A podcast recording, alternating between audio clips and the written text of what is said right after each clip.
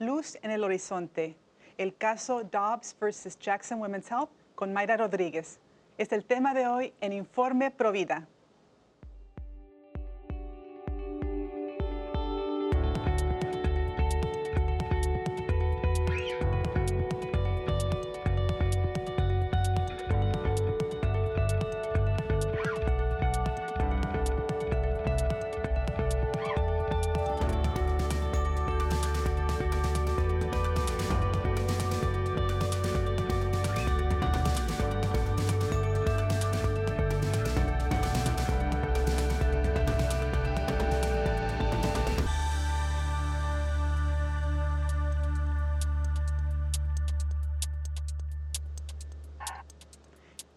Bienvenidos a su programa Informe Pro Vida. Le saluda Astrid Bennett Gutiérrez desde los estudios de EWTN en Orange County, en California. Y en esta ocasión tenemos una invitada muy especial, una gran amiga, una gran defensora de la vida. Eh, tenemos el privilegio de, tener ahora eh, con nosotros el día de hoy a Mayra Rodríguez, que tiene un testimonio fascinante. Ella fue una, eh, una dirigente en un centro abortivo de Planned Parenthood, que es la IPPF aquí en Estados Unidos, y ella ahora se ha convertido en una gran defensora de la vida por la gracia de Dios y también ella tuvo la oportunidad de estar delante de la Corte Suprema misma el primero de diciembre cuando comenzaron los argumentos en este gran caso monumental Dobbs versus Jackson Women's Health que podría revertir el, la ley que despenalizó el aborto en Estados Unidos, Roe versus Wade. Tenemos ahora a Mayra eh, aquí con nosotros. ¿Cómo estás, Mayra? Bienvenida. Muy bien, Astrid, es un placer estar aquí contigo. Eh, sabes, te debo tantísimo, para mí es mi maestra, mi mentora, he aprendido tanto de ti, te conocí cuando estaba fresquecita, ¿no? Saliendo de todo esto contra Planned Parenthood poder estar aquí platicando contigo de lo que está pasando, ser parte de esta historia, ¿no? Del movimiento en cómo está cambiando, haber llegado a la historia en el momento correcto. Así me siento. Gracias por tenerme aquí. Mayra, estás radiante, pero sé que la luz que viene de tu rostro viene de Dios, de todo lo que Dios ha hecho en tu vida. Tú eres una defensora que irradias alegría, esperanza. Conocer tu historia nos llena de inspiración y es muy alentador. Quiero compartir con los que nos ven ahora o escuchan ahora un poco de lo que ha sido tu historia. Eh, tú eres una mujer católica que, nació en México y ahora radicas en Estados Unidos. Llegaste aquí a los 18 años. Fuiste dirigente de tres centros abortivos de Planned Parenthood en Arizona por 17 años. Fuiste, de hecho, hasta la empleada del año en el 2016. Ganaste tú una demanda legal contra The Planned Parenthood por despido injustificante con un veredicto en contra de Planned Parenthood. Gloria a Dios. Siendo la primera inmigrante en lograr una demanda así en la historia.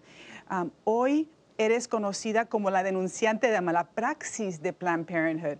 Eh, tu misión es ahora alertar a los jóvenes y educarlos sobre los daños del aborto y la verdad sobre la industria del aborto y Planned Parenthood, que es la organización que, más bebés aborta en Estados Unidos. Eh, mira, Mayra, Planned Parenthood navega con bandera de ser una clínica, organización que ayuda a la mujer pobre, inmigrante, pero tú estuviste detrás de las puertas de Planned Parenthood. ¿Cuál es la realidad?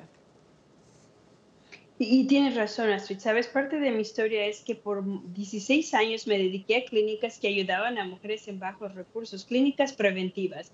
Si, si bien los 17 años no estuve en clínicas de aborto, por 16 años fui dedicada fiel, leal a la causa que yo creí que era de ellos, que era ayudar a las mujeres de, bajos recursos en las clínicas con el título 10, que es la, la ayuda del gobierno federal. Estas clínicas proporcionaban servicios preventivos. Durante ese tiempo yo a capa y espada defendía la misión de Planned Parenthood. Yo siempre peleaba con el discurso de los abortos solo son 3%, lo que yo hago en la clínica donde estoy es lo que importa porque ahí es donde ayudamos a las mujeres, ¿correcto?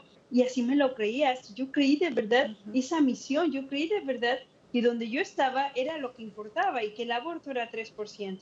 mi sorpresa, mi realidad, la cruel realidad que caí, la decepción. Yo sé que la gente dice, pero decepcionarte de un monstruo, sí, yo creía en ellos, es una decepción. Cuando me convierten en la directora de la clínica de abortos más grande de Arizona a finales del 2016 y empiezo a ver la realidad, el negocio. Es fácil para Planned Parenthood ofrecer servicios gratis cuando no es su dinero. El dinero del gobierno es el que ofrece los servicios gratis, porque en las clínicas de aborto, que es donde es el dinero de Planned Parenthood, siempre hay algo que recibir a cambio, ¿verdad? Tiene que haber un revenue, como decimos en inglés, tiene que haber una ganancia, ¿no? Eso es lo que importa. Entonces empiezo a entender el negocio, ¿no? Y en la clínica de abortos que yo dirigía eran 20 mil dólares de depósito diario. La clínica que no abortos eran 2 mil dólares. En la clínica de abortos me exigían ver 40 45 pacientes. La clínica que no hace abortos, ¿cuánto? Mucho 15, vaya, no te preocupes. ¿Por qué? Porque no era su dinero, era dinero del gobierno en las clínicas preventivas y en las clínicas de abortos sí era su dinero. Hay que ver inversión, se le está pagando un abortista cada una 15 minutos. Y empiezo a ver la mala praxis como la que dijiste.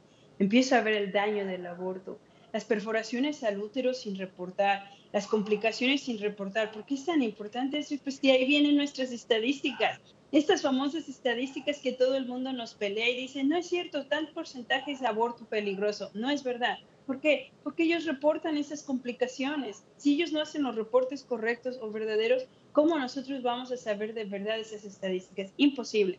Denuncié eso. Denuncié la falsificación de expedientes él no reportaba en el expediente lo que sucedía en el cuerpo, nada, nunca había una complicación y si la había ponía otra cosa que no había sucedido para que no tuviera que hacer un reporte a salubridad o al departamento de salud, como le decimos aquí, ¿no?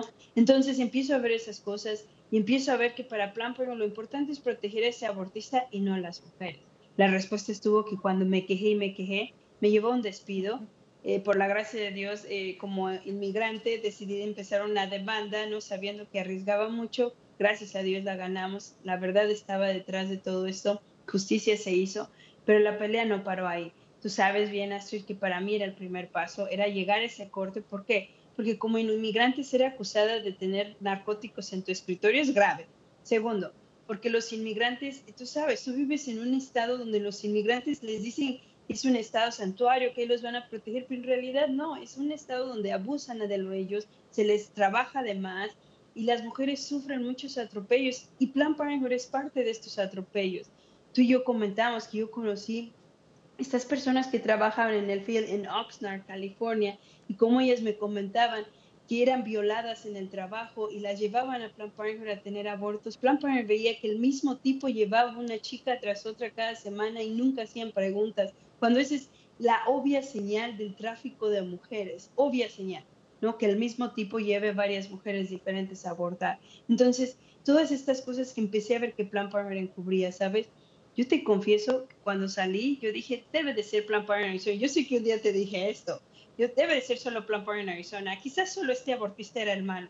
Salgo al mundo pro vida, salgo a conocer a otros eh, desempleados de la industria del aborto, no nada más en Estados Unidos, Astrid no nada más ex empleados de Estados Unidos, de mi estado, ex empleados de otros países como de España, como de Irlanda. He hablado con ex empleados de otros países donde lo mismo sucede. No era un doctor, no es solo Plan Parenthood, es la industria del aborto. Así es, Mayra. No se puede practicar el vicio con virtud. Planned Parenthood es un grupo criminal y el crimen más grande que practican es arrebatar la vida de niños inocentes de los vientres de sus madres. Más de 300 mil abortos al año según sus propios reportes solamente aquí en Estados Unidos. Mayra, ahora Planned Parenthood y otros grupos abortistas, activistas abortistas equivocados, Dios quiera que se conviertan, estamos esperándolos con brazos abiertos.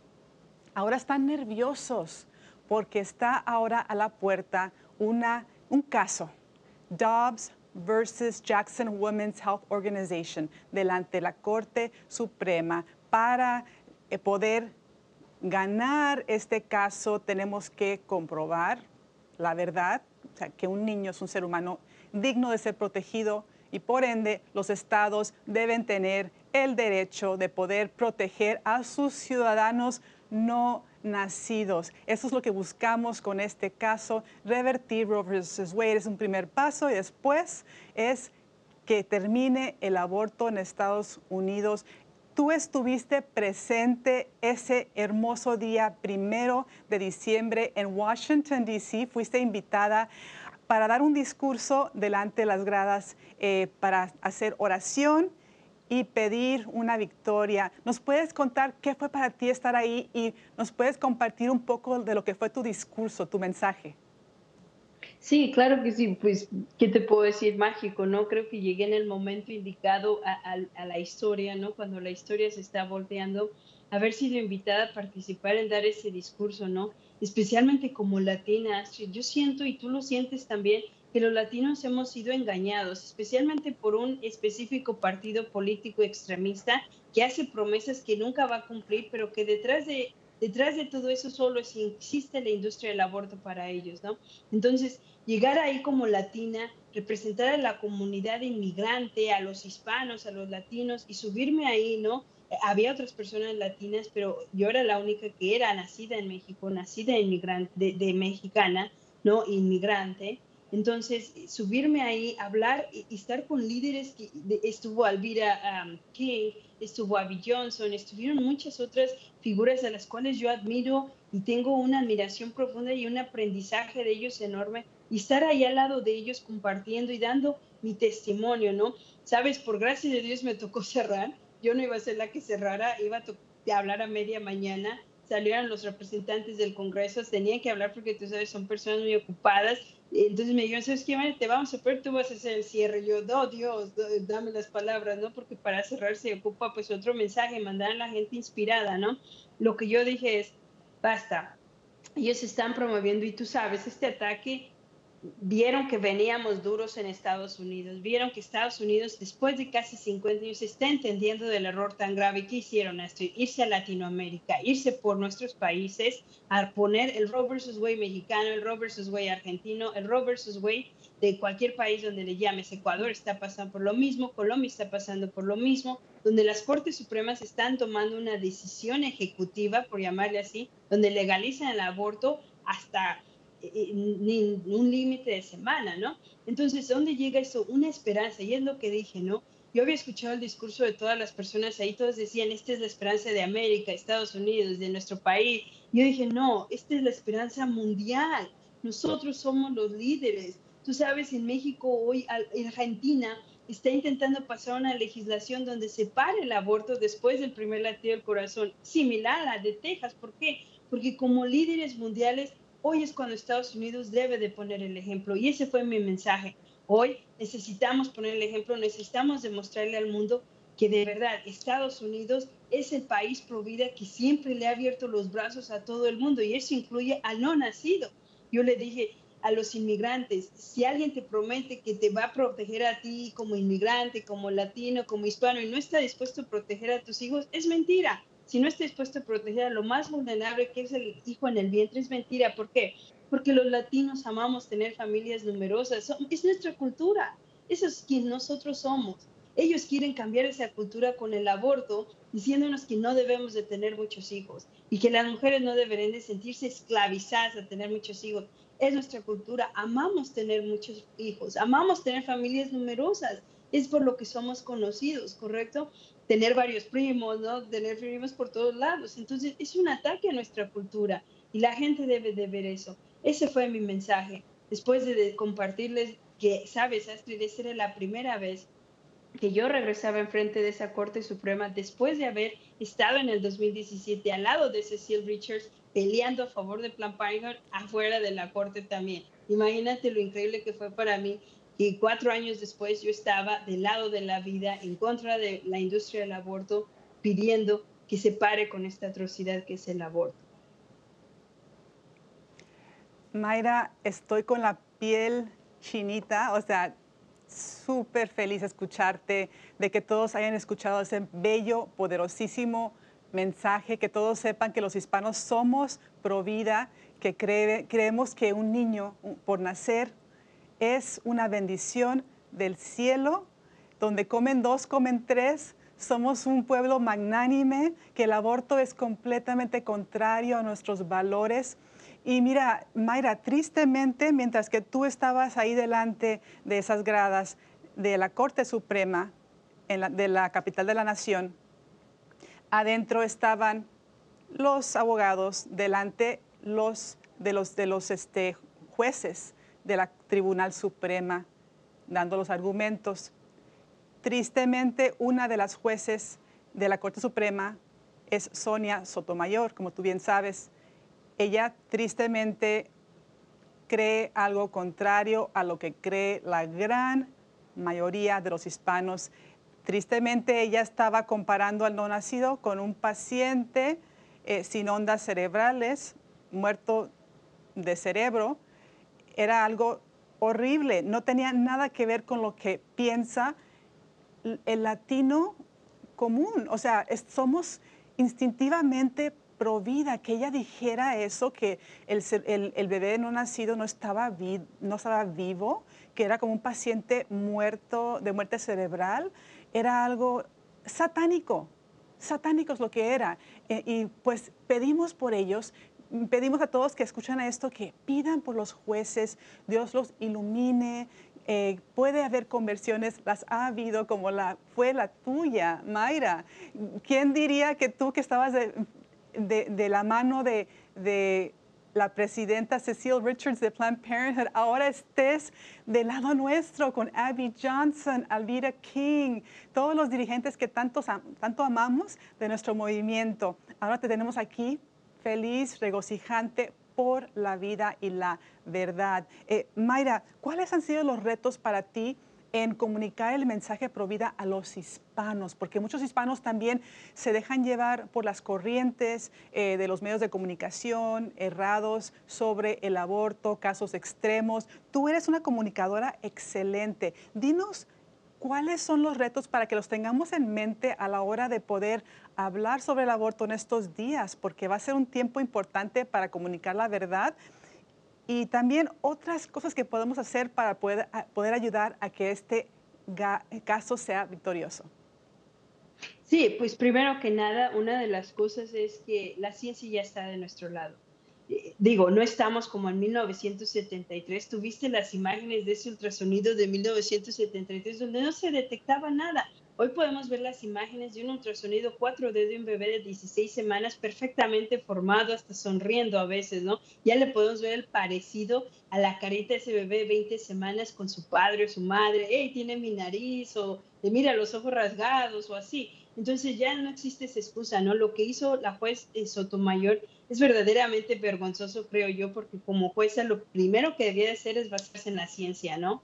Eh, la ciencia, y la ciencia hoy está de nuestro lado. Está de nuestro lado cuando dice que un bebé ya tiene dolor a las 10 semanas, que un bebé ya empezó a desarrollar el sistema nervioso. Entonces, es lo primero que empiezo diciéndole la ciencia, ¿no? Hay muchísima confusión porque la gente dice, ah, es que van a meter a las mujeres a la cárcel, ¿no? Siguen con esa excusa. Nunca ha habido mujeres en la cárcel por un aborto en la historia de Estados Unidos. En muchos países latinoamericanos tampoco, ¿no? Mi madre trabajaba en el Seguro Social de la Ciudad de México y en Salubridad, que son dos cadenas muy grandes del sistema de salud público en México yo le pregunté, mamá, ¿cuántas mujeres tú como jefe de trabajo social te tocó mandar a la cárcel? Porque era obvio que era un aborto practicado adrede. Dijo, nunca, nunca. Se veía, lo sabíamos, pero no podíamos acusarlas de algo así. Entonces, cuando mi madre trabajó tantos años en eso y nunca hizo eso, es mentira, ¿no? Entonces empiezas por ahí, ¿no? Ahora hablemos del lamentable caso de las mujeres que fueron violadas, las niñas, en caso de incesto, que es la excusa favorita a nivel mundial, a nivel mundial. ¿no? Y entonces le dices, ¿has hablado con alguna de ellas? Porque yo sí, yo sé que tú también, así que en Labs te ha tocado tener pacientes, te ha tocado tener mujeres que han sido lastimadas y abusadas, no por uno, sino por varios hombres y que tú has atendido y que has ayudado a sanarlas. Y cuando les dices esos testimonios, de hecho hace poquito en un programa que yo tengo, yo entrevisté a una chica que fue violada por su propio padre desde los tres años colombiana, a los 16 años embarazada de su padre, decidió tener a su hija y cuando escuché su testimonio tan hermoso, que dices, esto es la obra de Dios. Y la gente que no entiende por qué una mujer, a pesar de la violación, sana más rápido cuando da luz a su bebé, es porque no ha hablado con una de ellas. Entonces empiezas a hablarles eso, ¿no? También empiezas a explicarles cómo podemos estar comparándonos en la, no tener restricciones al aborto con China y Corea y Cuba, Astrid. O sea, son los otros tres países de los siete países que no tienen restricciones respecto al aborto. O sea, países que son conocidos por tener dictadores, que no son lo que América es conocido por ser. Entonces, cuando empiezas a explicar, le dices, ¿sabes qué países europeos, mucho más liberales que nosotros, paran los abortos a las 12 semanas, ¿qué estás pidiendo? ¿Sabes lo que estás pidiendo? Entonces ya empiezan a tener sentido. Eso es algo que podemos contar, ¿no? Ahora, está el que no existe la solución. El aborto no soluciona ningún problema. Es una mentira que se ha creado la industria del aborto. ¿Por qué pelea la industria del aborto tanto seguir más adelante cada vez el embarazo? Porque ellos no desperdician nada, lo sabemos. Sabemos que la industria del aborto multimillonaria saca mucho dinero de las células fetales, de los restos de los bebés, de la Universidad de San Francisco, cómo practica con estos bebés de hasta 26 semanas. Impulsar a las mujeres a esperarse con tal de poder practicar con sus bebés en la Universidad de San Francisco es muy triste, ¿no? Que se estén practicando con los genitales, con los órganos. Entonces cuando empiezas a enseñarles las pruebas de eso, la mayor parte de ellos dicen, uy, es verdad, ¿no? Y al final del día las compañías farmacéuticas enriqueciéndose de todo este negocio. Mayra, de acuerdo completamente. Es, es, tan importante que las personas entiendan que va a ser un día terrible cuando abramos los ojos como país, nos demos cuenta de la matanza que hemos permitido con nuestra indiferencia. Muchos de nosotros no hemos hecho lo suficiente, no hemos orado lo suficiente, eh, hemos votado de una manera equivocada sin investigar bien cuál es la postura de los uh, que ponemos en poder. Eh, vamos a, estar con lágrimas, lamentos. Es importante que despertemos ahora. Un instrumento también importante que he visto que ayuda mucho a los latinos a abrir los ojos son los videos que muestran la verdad de lo que el aborto le hace a un bebito. Es importante ver eh, lo que le pasa a la víctima para poder este, compadecernos y actuar lo importante es actuar, ponernos activos, hacer lo que hiciste tú, pedirle a Dios qué puedo hacer. Todos podemos hacer algo. Mayra, tú y yo ahora estábamos esperando aquí eh, para hacer esta transmisión. Eh, nos llegó una noticia terrible del estado de California, que es un estado, tristemente mi estado, muy pro aborto.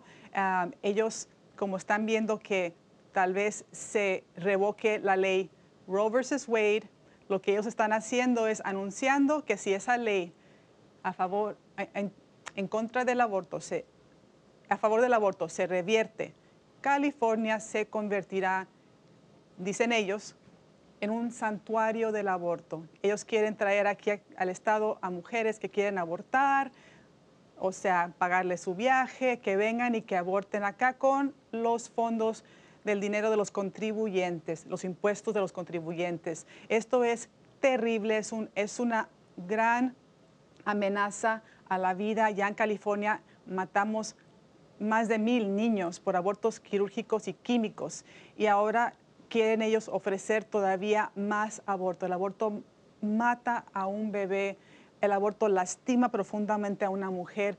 Eh, Mayra, vamos a luchar juntas contigo. Yo quiero que todos eh, pidan por ti. En esta ocasión quiero pedir que pidan por Mayra y su bella misión. Ella es una voz muy importante en las luchas, no solamente aquí en Estados Unidos, sino también en Latinoamérica, en el mundo entero. Mayra, ¿quieres tú dar algunos, ah, algunas palabras para concluir? Se ha acabado el tiempo ah, en, esta, en este programa. Se fue tan rápido el tiempo, Mayra.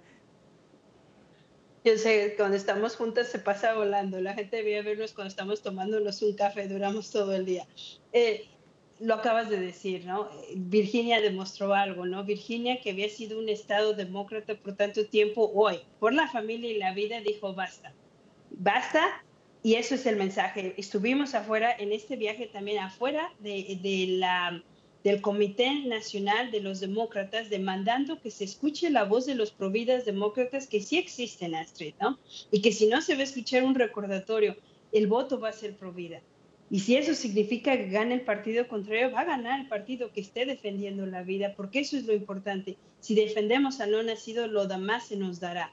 Entonces tenemos que defender al más vulnerable, al más inocente. Lo que está haciendo el Estado de California es una vergüenza. No está diciendo que Plan Parenthood va a ocupar sus millones de dólares para atraer a las mujeres a ser atendidas o que algo la industria del aborto lo va a hacer. No, sino que la gente que radica en California, que tiene sus negocios, que paga impuestos, pague para que una mujer en cualquier etapa, eh, Astrid, porque es lo que sigue, cualquier etapa del embarazo pueda volar al estado de California, tener su aborto y regresarse a su casa como si nada, ¿no?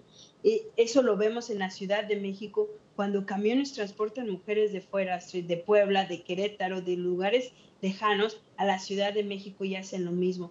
La gente tiene que despertar. Este es el momento donde hacemos cambio en la historia. Gracias a Dios los jóvenes están de nuestro lado también, Astrid. Yo sé que tú lo has visto, esta ola de los jóvenes hambrientos de justicia social, quieren defender algo. Lo que necesitan es nuestra guía para saber qué defender. Y si los guiamos por el camino correcto de defender la vida, lo vamos a lograr. Astrid. Nuestra esperanza son ellos. Gracias, Mayra, por todo lo que haces. Yo sé que Dios eh, te va llevando de la mano, te va iluminando. Es muy evidente para mí al observar eh, lo que ha sido tu trayectoria desde que tuviste esa bella conversión, este, algo que era tan, tan uh, trágico en tu vida, se convirtió en algo para el bien y para gloria de Dios. Te agradezco tanto que estés ahora dedicando tu tiempo a informar en particular a los jóvenes. Eh, los amigos te pueden encontrar ah, en Mayra Rodríguez en Facebook. También te pueden encontrar en Instagram en The Real Mayra Rodríguez. Vamos a compartirlo en la página de Facebook de Informe Provida. Si ustedes quieren ir a esa página, voy a compartir dónde pueden ustedes contactar y seguir a Mayra y esta, esta bella... Eh, jornada que has tenido en, defensa de la vida. Vamos a compartir con ustedes un poco lo que ha sido este caso Dobbs versus Jackson Women's Health. Eh, este año ah, vamos a tener el resultado para que ojalá sea a favor de la vida, pero para esto se requiere mucha, mucha oración, eh, mucho ayuno y en particular creo que estarás de acuerdo conmigo, Mayra, que es importante que pidamos la poderosa intercesión de nuestra Madre del Cielo, la Virgen de Guadalupe. Ella es la intercesora de los Provida. Ella es nuestra gran, gran protectora, la protectora de los no nacidos. Eh, Mayra es de México, así que sé que para ella es muy importante. Ella ha sido una gran intercesora en tu vida y seguramente es, es un instrumento para lo que ha sido tu testimonio. Amigos, esto ha sido otro episodio más de Informe Provida y acuérdense, todos los católicos somos Provida. Hasta la próxima.